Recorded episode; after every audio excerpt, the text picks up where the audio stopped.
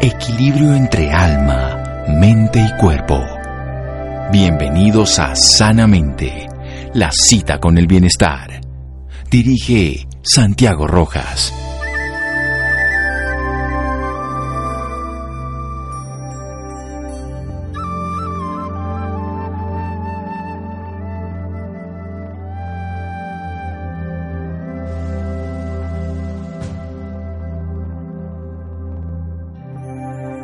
El cerebro es el órgano más sobrevalorado de todo el cuerpo. Woody Allen.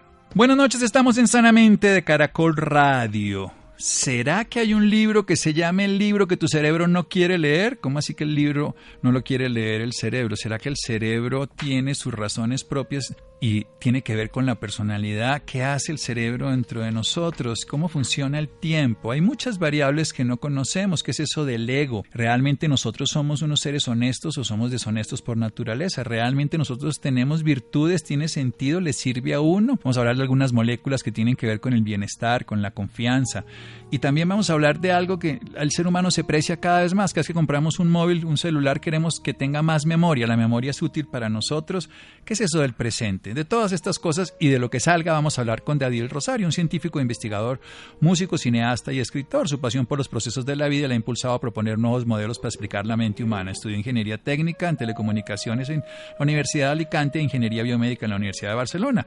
Ha hecho diferentes investigaciones muy interesantes, escribe en un tono muy amable, simpático, también en sus charlas, en sus videos.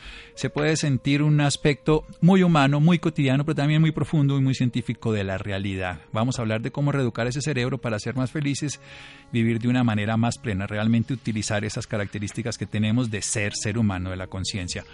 Bueno, buenas noches, David de Rosario, qué gusto. Hola Santiago, muy buenas noches. Bueno, entonces empecemos por unas preguntas que están ahí escritas en el libro, pero ¿cómo así que hay una diferencia entre el pensamiento lineal y un circular? ¿Qué es eso del pensamiento lineal, que es lo que nosotros usamos todo el día, ese pasado, presente y futuro hipotético? Así es, el pensamiento lineal es como la mayoría de personas hoy en día pensamos nos han enseñado que va la vida. Es decir, nosotros nos movemos en un punto que llamamos presente, que está a medio camino entre lo que ocurrió, el pasado, y el futuro. Y normalmente ordenamos así nuestras agendas y nos comportamos como si eso fuera real. Pero cuando miramos esta cuestión desde los ojos de la vida, desde la perspectiva del cerebro, nos damos cuenta de que nada en el universo, nada en la vida, sigue un modelo lineal. Entonces desde ahí empezamos a hacernos preguntas muy interesantes y descubrimos, por ejemplo, entre una de este tipo de cosas, de que el cuerpo humano y el cerebro tampoco es lineal y se da una paradoja muy divertida, muy divertida. Eh, ver desde este punto de vista que nos ofrecen los sistemas vivos, el cuerpo y nuestra vida, nos ofrece un ángulo diferente. Y ese ángulo diferente a mí me apasiona llevarlo a la práctica y espero, bueno, que en este ratito que vamos a compartir juntos, el oyente no solo se pueda llevar un puñado de ideas, sino que se pueda llevar un par de cosas que pueda aplicar en su día a día y pueda revolucionar no su día a día, sino su forma de verlo, su perspectiva. Sí, yo creo que el mismo mundo con otros ojos nos hace ver una realidad diferente. Pero ¿qué es esto del pensamiento no lineal? Mira, el pensamiento no lineal, vamos a poner un ejemplo, porque el cerebro es alérgico a los conceptos y a las definiciones, pero le encantan los ejemplos y las historias. Imagínate, por ejemplo, que tenemos al hombre del tiempo y nos está haciendo el pronóstico del día que va a ser el fin de semana. Nosotros queremos el fin de semana irnos a la montaña con toda la familia, entonces miramos y el hombre del tiempo nos dice que va a hacer sol. ¿Cómo se hace, se hace esa predicción? Esa predicción del tiempo se hace en base a unas ecuaciones, que son unas ecuaciones diferenciales que son no lineales. Entonces, ¿qué ocurre? ¿Qué ocurre? Que el hombre del tiempo el lunes nos dijo que el fin de semana iba a ser bueno, iba a hacer sol, y llega el viernes y empieza a llover. Eso no significa que el hombre del tiempo nos esté intentando tomar el pelo. Eso significa y pone de manifiesto una de las características de las peculiaridades más sonadas de la vida y es precisamente la no linealidad. ¿Qué quiere decir la no linealidad en términos prácticos? La no linealidad dice que si las condiciones iniciales, es decir, las condiciones presentes, cambian drásticamente, aquello que yo había pronosticado también cambia drásticamente. Entonces, los sistemas no lineales los podemos predecir, pero tenemos que estar todo el rato refrescando la información de la hora. Por eso es tan importante que empecemos a prestar atención no tanto al pasado, sino a este instante, porque es lo que prevalece, es lo que hace que nuestras predicciones cambien drásticamente. Y este ejemplo del tiempo lo podemos llevar a nuestro día a día. Yo me hice una pregunta práctica para que el oyente se lo pueda llevar a su cotidianidad, se lo pueda llevar a su casa, y me pregunté, vale, muy bien, pero ¿hasta qué punto, si la vida tiene esta no linealidad, si cambian un poquito las condiciones de mi día a día, de mi hoy, y cambia mi futuro muy drásticamente, ¿hasta dónde tiene sentido que yo haga un pronóstico? Un plan. y aquí es donde entra la regla de las 24 horas. Lo que usted llama el presente cercano. Exacto. Según mis cálculos, solo tiene sentido hacer un pronóstico en un periodo cercano, en un presente cercano que abarca unas 24 horas. Es decir, yo puedo decidir qué voy a hacer mañana, pero si trato de decidir lo que voy a hacer dentro de un mes, la probabilidad de fallo se dispara. Y esto es algo que, bueno, aunque la ciencia nos esté acercando a ello y nos lo esté demostrando con números, es algo, Santiago, que todos experimentamos en nuestro día a día. Bueno, pero los políticos viven de eso, de las estadísticas y de hacernos creer que lo que el votante dice hoy dentro de tres meses va a ser cierto. Vamos a hacer un pequeño corte aquí en, en Sanamente de Caracol Radio, en este instante presente que tenemos con David de Rosario. Seguimos en un momento. Síganos escuchando por salud. Ya regresamos a Sanamente. Bienestar en Caracol Radio. Seguimos en Sanamente.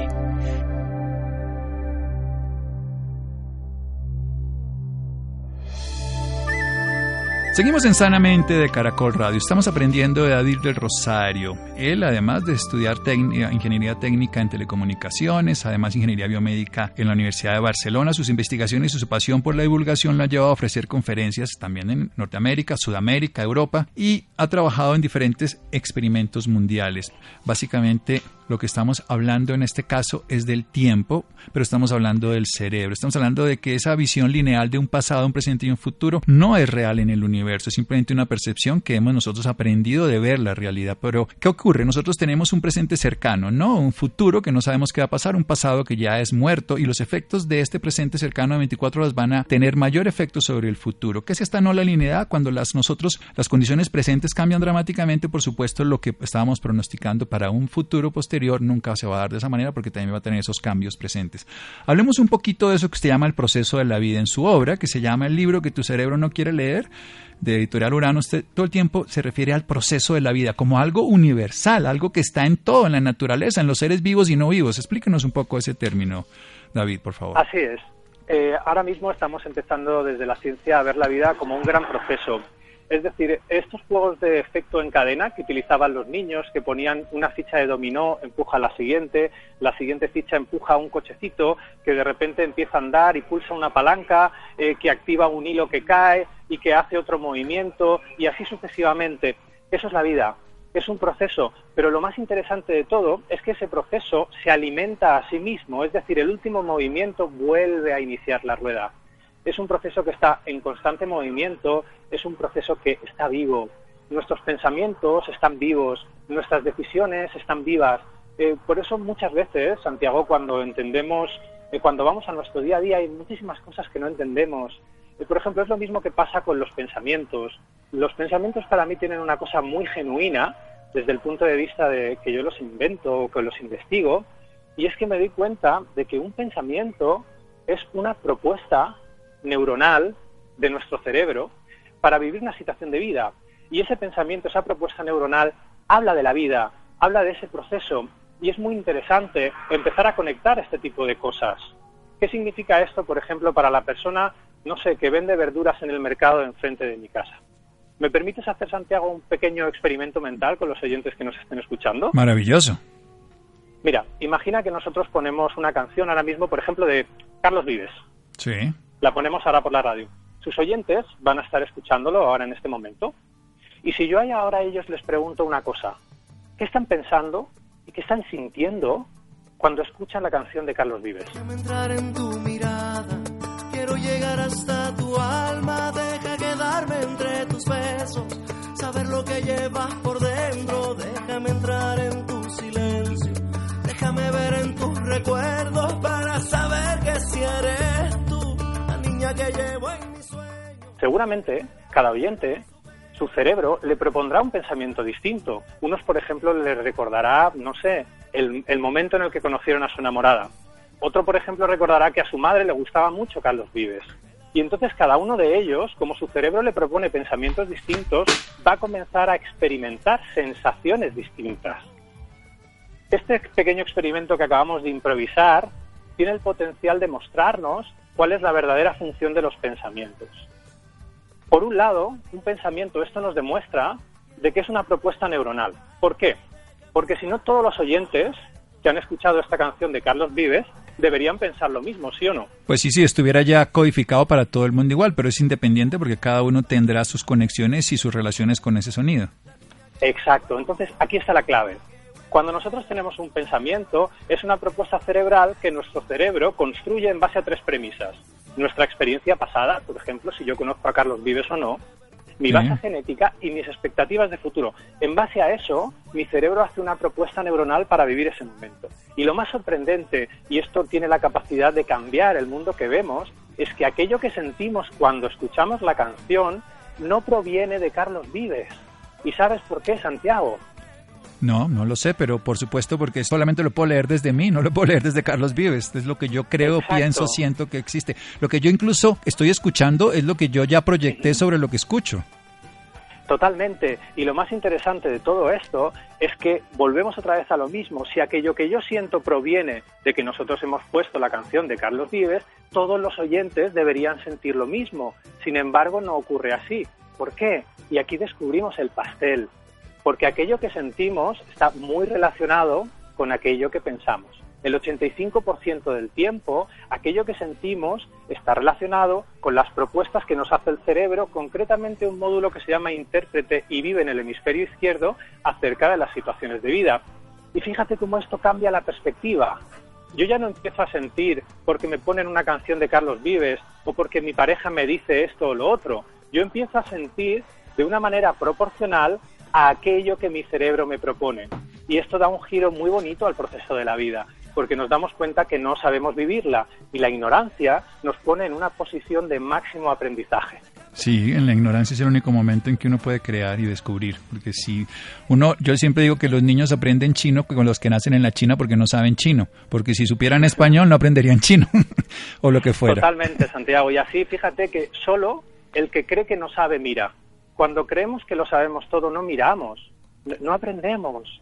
Y, además esto conecta con una cosa que a mí me parece fascinante, y es la siguiente. El más inteligente no es el que tiene respuestas para todo, sino el que está dispuesto a decir honestamente no lo sé, porque ese no lo sé promueve el aprendizaje. Ese no lo sé te puede llevar a darte cuenta, por ejemplo, que no sabes qué función tienen los pensamientos en tu vida. Pues y darte cuenta de eso es un punto de máximo aprendizaje. Huimos de los puntos de máximo aprendizaje queriendo tener la vida controlada y no nos damos cuenta de que no solo no nos ha funcionado, sino de que puede que nunca nos funcione.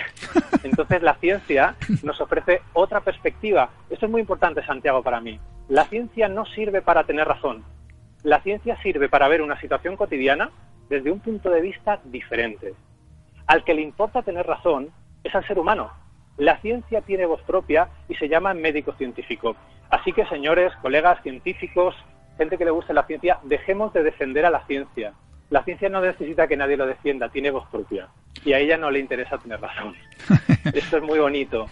Aprender a, a, relacionarnos de manera pacífica con la ciencia, dejar a un lado el querer tener razón y abrirnos a aprender eso sí tiene la capacidad de revolucionar vidas, eso sí tiene la capacidad de enseñarte realmente en el día a día qué es para ti el proceso de la vida. Pues Einstein decía que en los momentos de dificultad más servía la imaginación que el conocimiento. Esto está genial. La ciencia no necesita tener la razón, no necesita ser defendida. Ella tiene voz propia, los que necesitamos defenderla somos los humanos. Quiero hacerle una pregunta sobre Colombia, porque usted pone aquí un, mapa que nos deja muy mal parados a los colombianos cuando usted dice eh, de la, renta per cápita a duras penas de, de 10 mil dólares, bueno, al año, y la confianza en Colombia, por ejemplo, es del 5%. Usted hace una relación entre la confianza y el poder adquisitivo de las personas. ¿Qué es esto de la confianza? Porque nosotros en este país, y, usted lo pone aquí que la estadística de que basado en estadísticas solamente tenemos confianza en el 5% y hay países donde tienen confianza mayor del 80%. ¿Esto cómo así que nosotros podemos ser confiados cuando aquí roban, cuando eh, los políticos, cuando no sé qué, cuando sí sé cuándo? ¿Cómo funciona esto?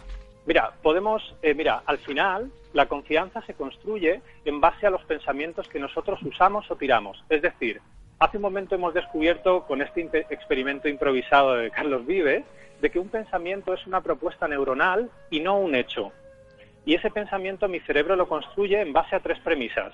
Mi experiencia pasada, mi base genética y mis, mis experiencias de futuro. Sí. Es decir, lo que yo quiero conseguir. Expectativas. Eso es. Una vez que mi cerebro me propone un pensamiento en cada situación de vida, yo puedo decidir si usarlo o no. Desde esa perspectiva, observo. pensamientos, exacto. Yo puedo decidir si quiero usar ese pensamiento o no. Ahora descubriremos cómo. Me parece que este puede ser una buena herramienta que nuestros oyentes se, se lleven del programa de hoy. Eh, lo importante es eso. Mi cerebro me propone un pensamiento, yo lo uso o no. Al usar ese pensamiento o no es donde se genera la desconfianza. El origen de mi desconfianza y también del miedo, en el 85% de los casos, son los pensamientos que yo decido usar. Y fíjate una cosa muy interesante, que esto cambia la perspectiva un poco que tenemos a nivel neurocientífico de los pensamientos. Nosotros no pensamos, piensa nuestro cerebro. Y lo hace con la misma naturalidad que el corazón bombea sangre y los pulmones aire. Mecánico. Es la función del cerebro pensar. Sí, igual que el corazón es latir, la función del cerebro es pensar. Bueno, vamos a hacer un pequeño corte. Vamos a hacer un pequeño corte. Lo voy a dejar aquí, pero seguimos con esta idea que la función del cerebro es pensar y que básicamente lo que yo tengo que hacer es observar esos pensamientos para decidir cuál es uso. Pero en un momento, después de un pequeño corte aquí en Sanamente de Caracol Radio. Síganos escuchando por salud. Ya regresamos a Sanamente. Bienestar en Caracol Radio. Seguimos en Sanamente.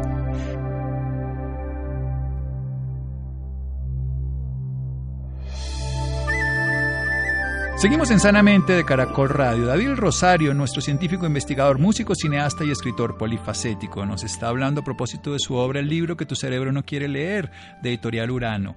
Nos está hablando de la inteligencia, algo fundamentalmente que podríamos tener los seres humanos y honestamente decimos que no sabemos si estamos en el punto de máxima capacidad de aprendizaje. Nos está hablando del pensamiento también como algo fundamental. Primero que es algo que está vivo, que el pensamiento es una propuesta neuronal de cada ser vivo que además lo conecta con la vida y que está basado fundamentalmente en experiencias del pasado, su historia personal, la base genética que le permite o no generar eh, diferentes condiciones, por supuesto, pero sobre todo las expectativas futuro, la mezcla de los tres. Entonces, cuando nosotros pensamos y sentimos, ahora que escuchábamos a Carles Vivas, entonces genera a nosotros unas respuestas que son particulares de acuerdo a esto, la experiencia pasada, nuestra base genética y nuestras expectativas futuras. Pero lo interesante es que si observamos los pensamientos, podemos tomar una decisión que hacer. Y estábamos hablando sobre la confianza porque el nivel de confianza en Colombia es del 5% y también el per cápita es muy bajo y, y pasa todo lo contrario en los países que tienen confianza. Pero ¿por qué tenemos confianza? Porque decidimos hacerle caso, como ocurre en el 85% de los casos, a esos pensamientos que nos hablan de desconfianza.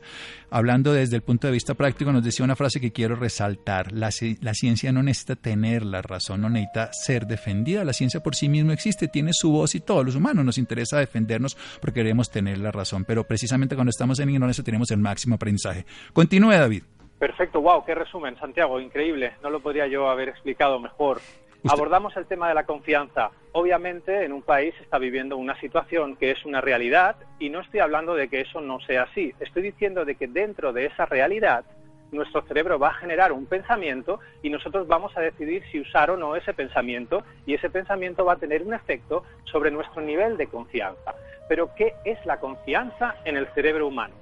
Cuando yo me puse a investigar la confianza, como hacemos, buscando cuáles son las áreas y las redes neuronales que se activan en ese proceso de la confianza, me di cuenta de algo que me dejó con la boca abierta, y es que la confianza y el miedo utilizan las mismas redes funcionales, perdón, las mismas redes neuronales para funcionar. Esto quiere decir que no hay un área de mi cerebro que se active cuando yo confío y otro área distinta que se active cuando yo tengo miedo son las mismas redes neuronales las que se activan. Y esto es muy bonito porque nos enseña una nueva perspectiva de la confianza. Nos enseña que la confianza y el miedo son las dos caras de la misma moneda. O la una o la otra. Esto, exacto. Esto quiere decir, Santiago, que en cada situación de vida yo estoy decidiendo vivirla o desde la confianza o desde el miedo. Es algo binario. Y tiene mucho sentido porque yo nunca he sentido miedo y confianza por una persona a la vez. No sé si a ti te ha ocurrido. A mí nunca. No, porque si tengo miedo, desconfianza, claro. Exacto. Entonces, esto es muy bonito y se relaciona de la siguiente manera. Eh, fíjate, cada vez que mi cerebro me propone un pensamiento, hemos dicho, voy a conectarlo con lo que hemos dicho antes y voy a darle una clave al oyente para que realmente pueda empezar a aplicar todo esto de la ciencia al día a día, porque sabes que mi obsesión es acercar la ciencia al día a día de las personas. Si la ciencia no llega al día a día, para mí, lo siento por ser tan rotundo, no es ciencia. Entonces, ¿cómo puedo hacer yo, que no soy neurocientífico, que tengo mi trabajo, que tengo mis problemas y que vivo en el país que vivo? ¿Cómo puedo hacer yo realmente para aplicar las cosas que estamos descubriendo acerca del cerebro? Adelante. Por ejemplo, eh, todos sabemos, o nos ha pasado en algún momento en nuestra vida, de que si yo tengo un accidente y, por ejemplo, me escayolan una pierna, es decir, me la inmovilizan, me ponen una escayola y no puedo moverla, luego voy a tener que acudir a rehabilitación. ¿Y esto por qué ocurre? Esto ocurre porque los organismos vivos se rigen bajo una premisa que es la de la eficiencia energética. Es decir, mi cuerpo dice, David, no estás usando la pierna, pues yo literalmente dejo de alimentarlo y entonces pierdes un 5% de masa muscular a la semana y un 2% de masa ósea al mes. Es decir, mi cuerpo parece decir, Santiago, o lo usas o lo tiras. O lo atrofias. Exacto. Pero esto lo bonito que he descubierto en mis investigaciones, he descubierto que no solo es aplicable a una pierna o un brazo, sino también es aplicable a nuestros pensamientos. Y aquí, aquí está la clave.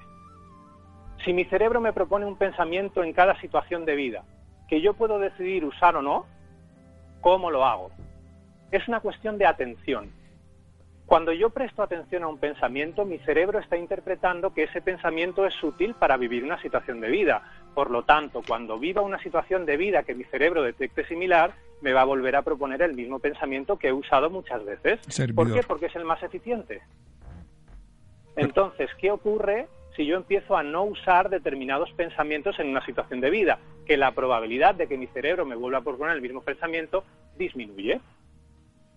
¿Y cómo lo hago, Santiago? ¿Cómo lo hago de manera práctica? Muy sencillo.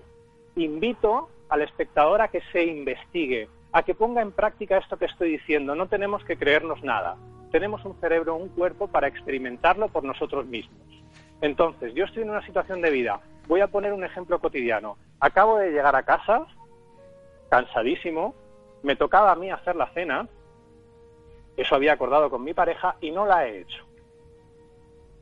Por ejemplo, entonces de repente viene mi pareja y me dice, ostras, no has hecho la cena y te tocaba hacer la cena a ti. Y entonces en ese momento tu cerebro empieza a proponerte un pensamiento y te dice, ostras, con lo cansado que vengo, no se ha dado cuenta que yo llego tarde. Y entonces, ¿qué pasa? Esa propuesta neuronal, si yo empiezo a prestarle atención, ¿qué va a hacer tu organismo? Vas a empezar a sentirla.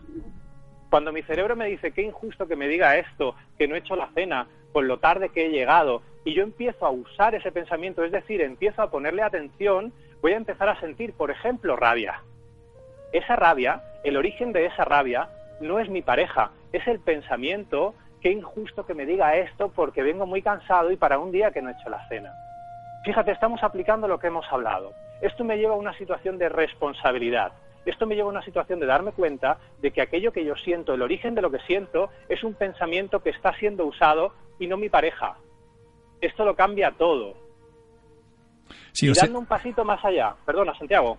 No, no, perfecto. Lo que estamos leyendo, hay un lector que es un intérprete. O sea, es como si alguien me estuviera hablando afuera en francés, yo no entiendo sino español, y cada vez que lo traduzco, eso es lo que yo voy a entender. No importa lo que me digan afuera, sino mi traducción es la que me termina teniendo efecto a mí. Y es lo Totalmente. Bien, adelante. Totalmente. Así, así es como funcionamos. Estamos todo el día proyectando. En neurociencia lo llamamos inferencia mental. Creemos que las cosas que sentimos vienen originadas por las personas, por los lugares, los animales o las cosas. Pero la neurociencia nos está diciendo que no es así. Que el origen del 85% de las veces de aquello que yo siento proviene de aquello que yo pienso. Y más concretamente, proviene de aquello que piensa mi cerebro y que yo uso.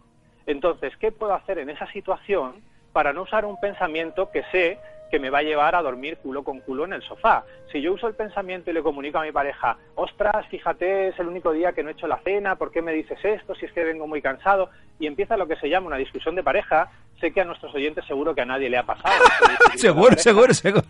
seguro que no. Si yo empiezo a usar ese pensamiento, sé que voy a dormir en el sofá. Entonces la historia es, ¿cómo puedo aplicar la neurociencia para no dormir en el sofá? Primero, tomando conciencia de que aquello que me propone mi cerebro no es un hecho, es una propuesta.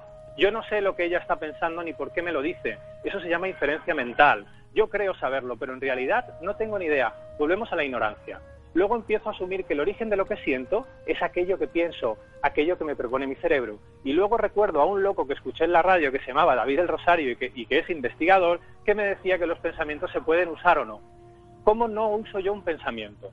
Cuando tu cerebro te, te hace una propuesta y tú eres consciente de que aquello que vas a sentir proviene de esa propuesta, yo lo que le invito al oyente es, cuando tu cerebro te proponga un pensamiento, mira qué te hace sentir el pensamiento. Es decir, dirige la atención, haz un cambio de atención del pensamiento a tu sentir básico. ¿Qué es eso del sentir básico? Todas las personas tenemos una sensación básica que nos acompaña constantemente. Esa sensación básica nos indica si estamos bien o estamos mal, o si estamos excitados o estamos tranquilos. Todo el tiempo, esa sensación básica nuestro cuerpo nos la está ofreciendo. Esa sensación básica es la que te dice si ese pensamiento que te ha propuesto tu cerebro es útil o no. Esa sensación básica te habla acerca de la utilidad del pensamiento. Y fíjate lo que hacemos las personas, no la usamos, porque como creemos que aquello que sentimos proviene de los demás, no nos damos cuenta que tenemos una brújula que se llama sentir, que nos permite hablar de la utilidad del pensamiento. Y esto es clave. Fíjate que no te estoy diciendo si un pensamiento es verdad o es mentira. La propuesta es empezar a ver los pensamientos en términos de utilidad. ¿Es útil este pensamiento para vivir este momento? Esa es la pregunta. Y tú te das cuenta de que un pensamiento que, por ejemplo, en este caso generaba rabia, no es un pensamiento útil para vivir ese momento. ¿Y qué hago? ¿Intento cambiarlo o aplicar el pensamiento positivo? No, no funciona. El pensamiento positivo, lo siento mucho, no funciona. Y no funciona ¿por qué? Porque no está alineado con la forma de funcionar de mi mente y mi organismo. Hemos dicho, nosotros no pensamos, piensa nuestro cerebro y lo hace con la misma naturalidad que el corazón bombea sangre y los pulmones aire.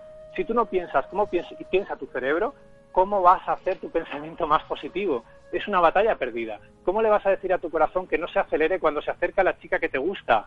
No puedes hacerlo. Entonces aquí el reto está, Santiago, no en eh, hacer una serie de estrategias para ser más felices o no, para vivir mejor. Se trata de alinear la forma de comportarnos con la forma de funcionar de nuestra mente y nuestro organismo. Ahí está la clave. Esa alineación es la clave. Esa alineación parte de la confianza porque no tiene pretensiones. Esa alineación no tiene miedo porque sabe perfectamente quién es, porque sabe perfectamente cuál es el origen de lo que sientes, porque sabe perfectamente que un pensamiento es una propuesta neuronal que yo puedo decidir usar o no como, atendiendo a mi sensación básica, mi sentir me está diciendo la utilidad de ese pensamiento, me habla acerca de su utilidad. Entonces, si yo tengo un pensamiento, voy a compartir un pensamiento que mi cerebro me está proponiendo en este momento. Espero que el oyente esté entendiendo aquello que yo quiero transmitir. Si yo pongo atención en ese pensamiento, empiezo a sentir una especie de desasosiego porque ese pensamiento incluye la posibilidad de que no me esté explicando bien. Esa sensación me está indicando que ese pensamiento a mí, para este momento, para mi objetivo, que es explicarme bien, no es útil. No es útil. Me lleva por otro camino. Por lo tanto, ¿qué hago? No lo uso. Me quedo en esa sensación. Reconozco que esta sensación viene del pensamiento y no de la situación. Y volvemos a la ignorancia. Yo no sé si me estoy explicando bien o mal. Bueno, lo que sí sé es que aquello que siento procede de aquello que pienso. Muy bien. Ahora me va a tocar a mí resumirlo para ver si lo entendimos. que esperemos que volvamos a poderlo hacer. Pero funciona, me parece muy interesante tener varias cosas para resaltar. Lo primero es que el cerebro es el que piensa, no somos nosotros. Entonces, ¿cómo hacemos? Vamos a poner atención, vamos a dar el pensamiento, pero el, si nosotros vemos nuestros pensamientos en cualquier condición, cualquier momento de la vida, los pensamientos se van a producir como respuesta a unos estímulos externos, pero el 85% de lo que nosotros sentimos viene de aquello que pensamos, de aquello que ocurre, no de lo que está ocurriendo. O sea que vamos a tener una distancia entre la idea y el hecho, por eso generamos conflicto. ¿Cómo nos propone David del Rosario? Entonces, tener claro esto, pero empezar desde la ignorancia, no suponer nada. Esto es lo que está ocurriendo, pero yo no lo voy a interpretar, simplemente este es el hecho. Luego atiendo mi pensamiento, que es lo que se está produciendo en ese momento, y decido usar o no usar un pensamiento. ¿Cómo decido usar o no un pensamiento? Pensamiento. Entonces me voy al sentir básico. Cada vez que uso un pensamiento me doy cuenta cómo me siento, o bien o mal. Si me siento excitado o me siento en ese momento tranquilo. Ahí me doy cuenta lo esencial de esto. ¿Es útil este pensamiento para vivir este momento? No hablamos de verdad o de mentira, simplemente de utilidad. Y en ese momento me alineo en ese instante con lo que está pasando. Y así de esa manera voy a lograr tener sin ninguna expectativa confianza porque no pretendo y se acaba el miedo. Eso fue lo que entendí. Wow, Santiago, me fascinan tu resu sublime. Dejémoslo en esa palabra. Vamos a hacer un pequeño corte aquí en Sanamente de Caracol Radio, pero quiero que terminemos hablando de la memoria y hablemos algo muy interesante de esa ventana al presente. Seguimos en Sanamente de Caracol Radio. Síganos escuchando por salud. Ya regresamos a Sanamente. Bienestar en Caracol Radio. Seguimos en Sanamente.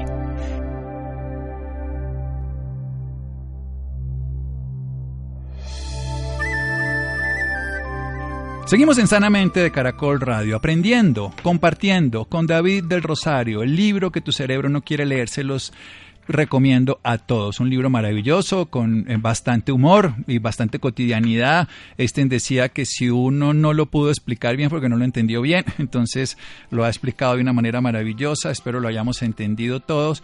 Pero lo más importante, estamos viviendo la vida de una manera inadecuada porque no nos estamos alineando con el proceso de vida, no estamos utilizando sino ese pensamiento lineal que está prediciendo todo el tiempo con una predicción que no va a ocurrir, de algo que no puede predecir porque es como si nos vamos a una autopista vamos a salir y estamos utilizando lo que ocurrió hace 16 horas y en ese momento salimos y nos estrellamos contra un carro. Solamente estamos en ese instante presente de atención plena, donde estamos observando lo que está ocurriendo. Nos está enseñando cómo esa inferencia mental, en ese 85% de los casos, lo que sentimos no viene de lo que ocurre afuera, sino la interpretación. Por eso debemos mirar nuestra interpretación y reconocer que esa interpretación no es la realidad, que esa interpretación está basada, por supuesto, en nuestra herencia genética, en nuestras experiencias, pero también en nuestra expectativa, que nos lleva a anticipar, a dudar, a cambiar la realidad simplemente porque no le ponemos atención a nuestro pensamiento y no le damos utilidad a ese pensamiento. ¿Qué utilidad le damos cuando ese pensamiento que produce efectos en nuestro sentir nos lleva a ese sentir plano, de sentirnos a gusto o a disgusto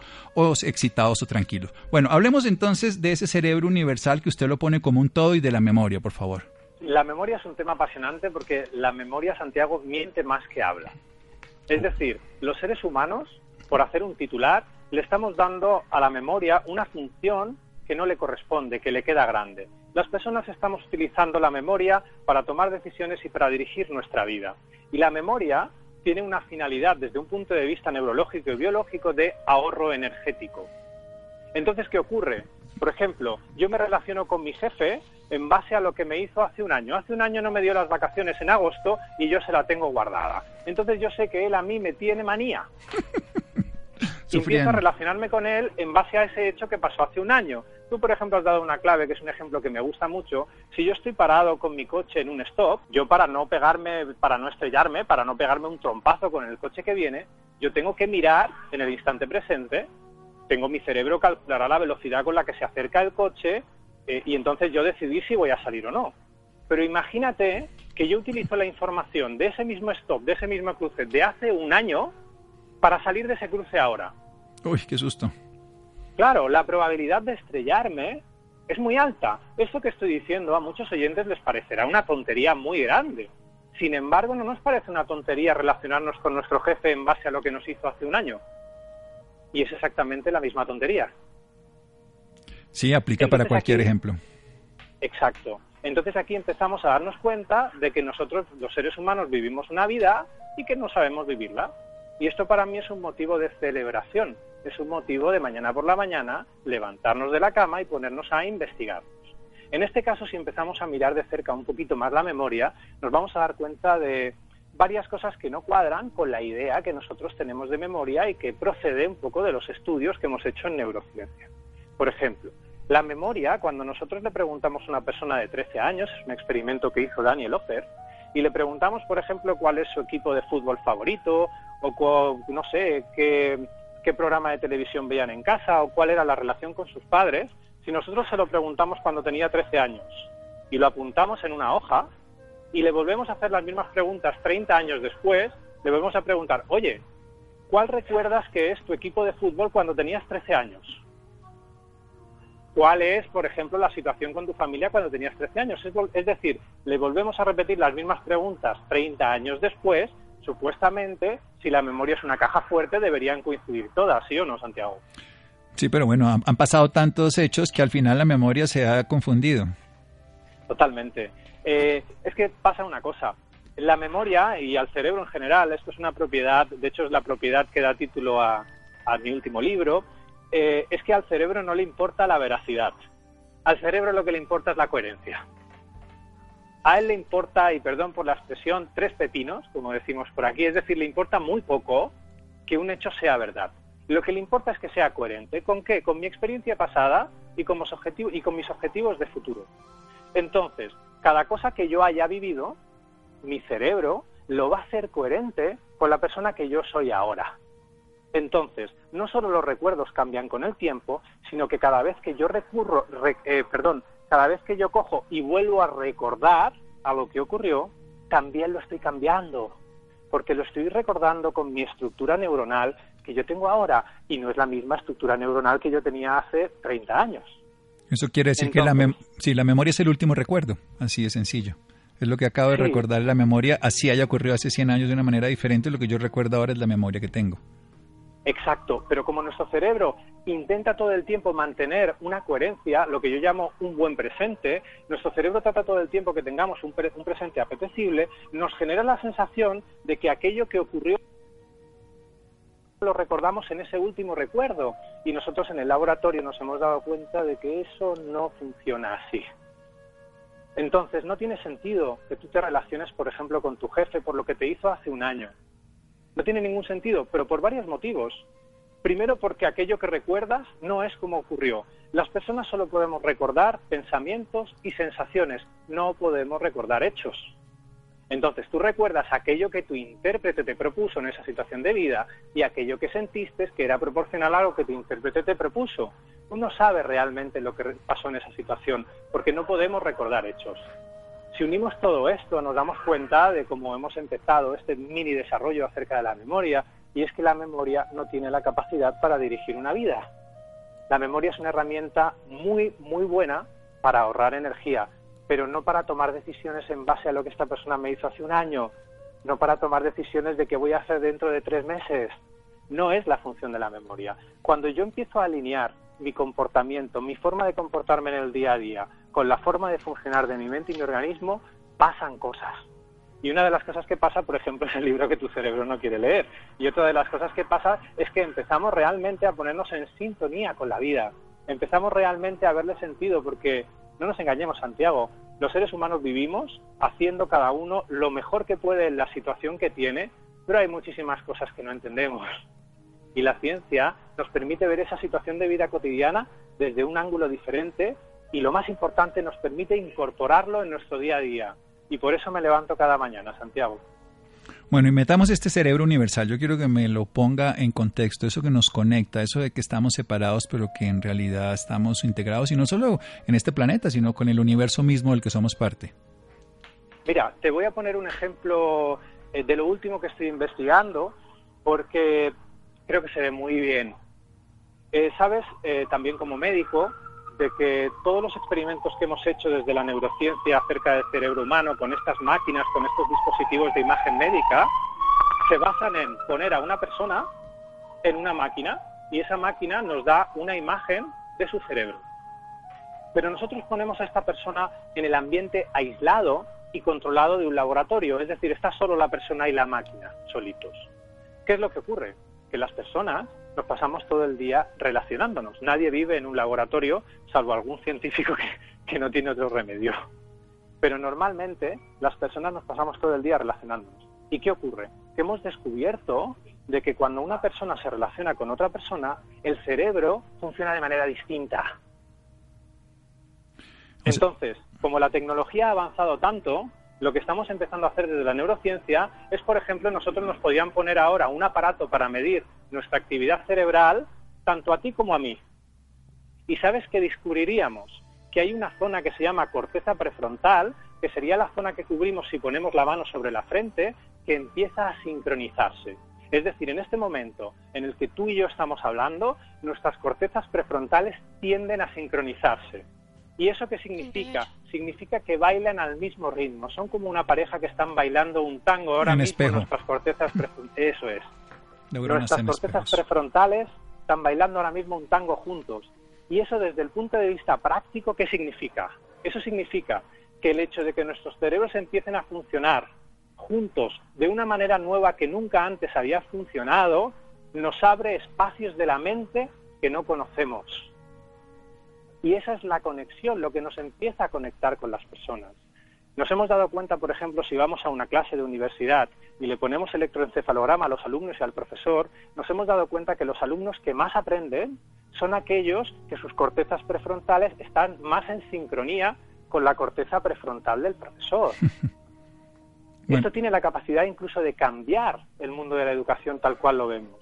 Ya no educar, dentro de nada vamos a empezar a hablar de sincronía cerebral. Cuando alguien aprende, la sincronía es máxima. Y eso es una muestra, perdona Santiago, de que estamos todos completamente conectados. El otro lo que me permite, a través de esta conexión cerebral, es empezar a acceder a espacios de la mente que yo no puedo acceder de manera individual. Y esto es increíble porque nadie lo esperaba. O sea, podemos colocarnos en el lugar del otro, lo que será comprensión y desde ahí ver la vida. Y así podemos crecer entre todos y entre todos aportamos al otro. Se termina el tiempo en este programa. Mi querido David del Rosario, lo dejo usted por allá en España. Nosotros nos quedamos aquí en Colombia y ya tendremos otra oportunidad de seguirnos comunicando. ¿Alguien lo puede seguir en una red social donde lo podemos ver, además del libro que tu cerebro no quiere leer de Editorial Urano? Bueno, podéis entrar en mi página web, seguirme por redes sociales.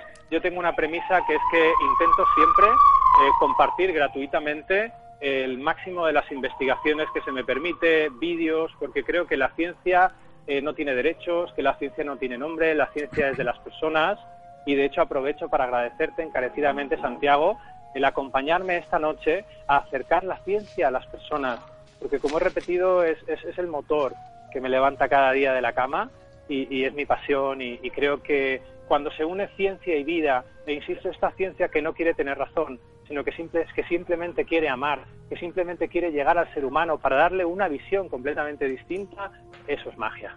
Eso es magia. David del Rosario, ¿dónde, ¿cuáles son las redes sociales? Un minuto. ¿Cuáles son las redes sociales? Bueno, las redes sociales me pueden encontrar en Facebook, me pueden encontrar en Twitter, me pueden encontrar en LinkedIn, me pueden encontrar cualquiera de ellas tecleando David del Rosario. La verdad es que últimamente está habiendo bastante, bastante movimiento y no les va a costar nada, nada encontrarme. Sobre todo en mi página web también pueden acceder a todas ellas, daviddelrosario.com y en esta misma página web van a poder encontrar lo último que estoy trabajando, incluso participar en alguno de, esos experimentos, estén en el punto del mundo que estén. Estamos todos conectados, David. Muchísimas gracias. Llegamos al final de Sanamente. Quédense con una voz en el camino con Ley Martin, Jonathan. Santiago, Laura, muchas gracias. Seguimos en Sanamente.